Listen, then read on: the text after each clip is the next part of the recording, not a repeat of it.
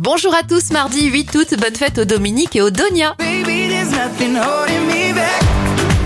Bon anniversaire à Shawn Mendes, il a 25 ans, 42 pour le tennisman Roger Federer. L'acteur et chanteur Bernard Ménez a 79 ans et ça fait 86 ans pour Dustin Hoffman. La première ascension du Mont Blanc a lieu en 1786. En 1900, c'est le début de la Coupe Davis. En 1960, la maison de disques anglaise Decca détruit 25 000 copies du disque de Ray Peterson, Tell Laura I Love considéré comme sans goût et vulgaire. La photo des Beatles traversant Abbey Road est réalisée en 1969 et en 2022, c'est la disparition de l'actrice et chanteuse Olivia Newton-John.